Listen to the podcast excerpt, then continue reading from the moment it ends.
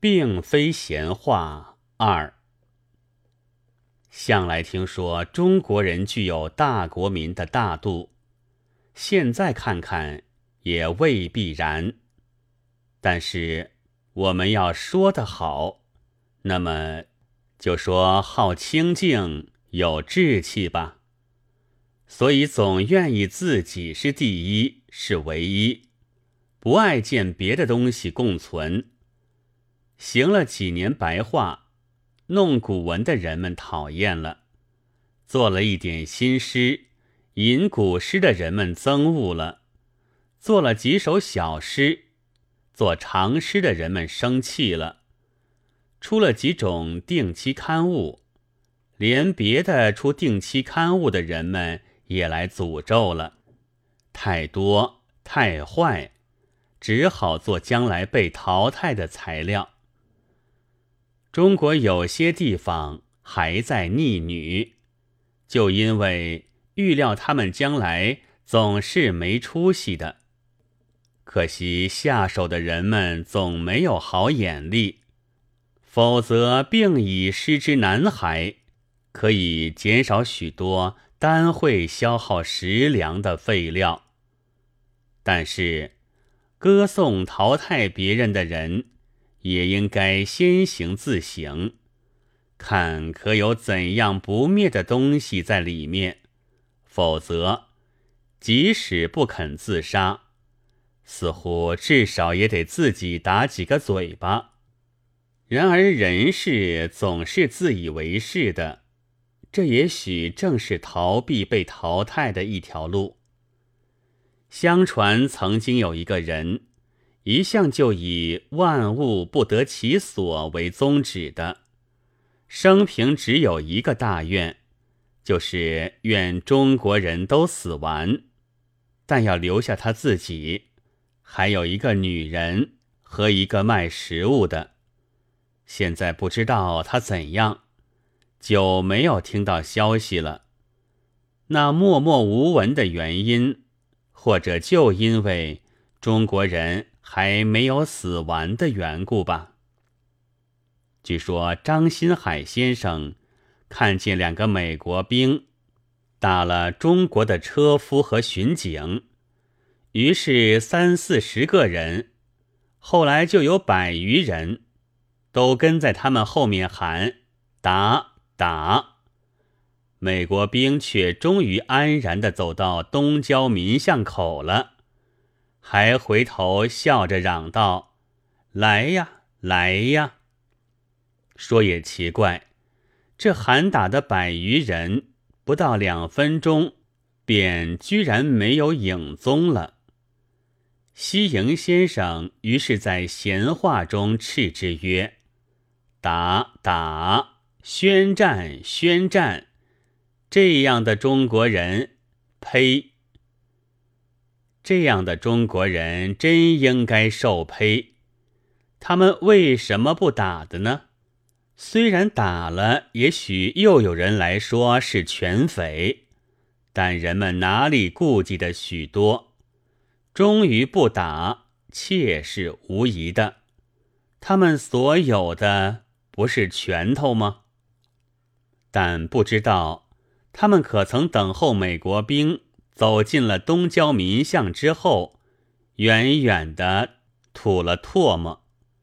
现代评论上没有记载，或者虽然怯，还不至于卑劣到那样吧。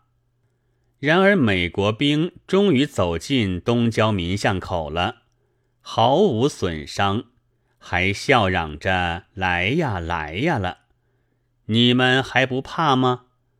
你们还敢说打打宣战宣战吗？这百余人就证明着中国人该被打而不作声。这样的中国人，呸呸！更可悲观的是，现在造谣者的卑鄙龌龊，更远过于张炳麟。真如闲话所说。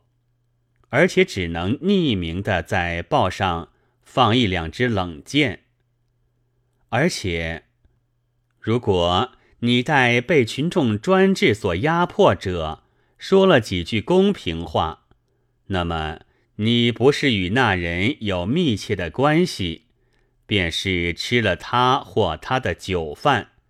在这样的社会里，一个报不顾利害的专论是非，自然免不了诽谤丛生、谣诼风起。这却是近来的实情。即如女师大风潮，西营先生就听到关于我们的流言，而我竟不知道是怎样的流言，是哪几个卑鄙龌龊、更远过于张炳麟者所造。还有女生的罪状，已见于张世钊的成文。而那些作为根据的流言，也不知道是哪几个卑鄙龌龊，且至于远不如畜类者所造。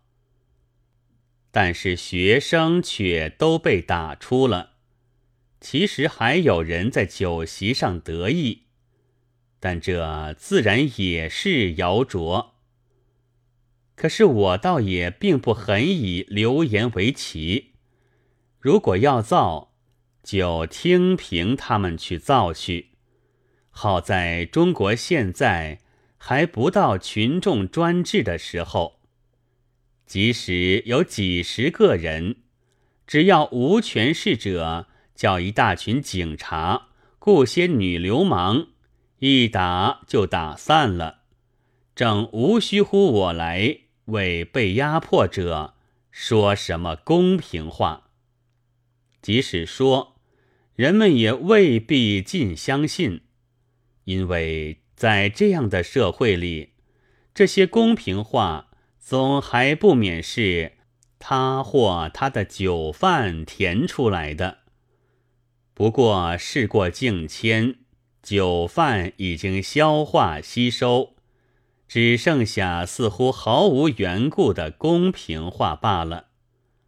倘使连酒饭也失了效力，我想中国也还要光明些。但是这也不足为奇的，不是上帝哪里能够超然世外，真下公平的批评？人自以为公平的时候，就已经有些醉意了。世间都以党同伐异为非，可是谁也不做党同伐异的事。现在除了疯子，倘使有谁要来接吻，人大约总不至于倒给他一个嘴巴的吧？九月十九日。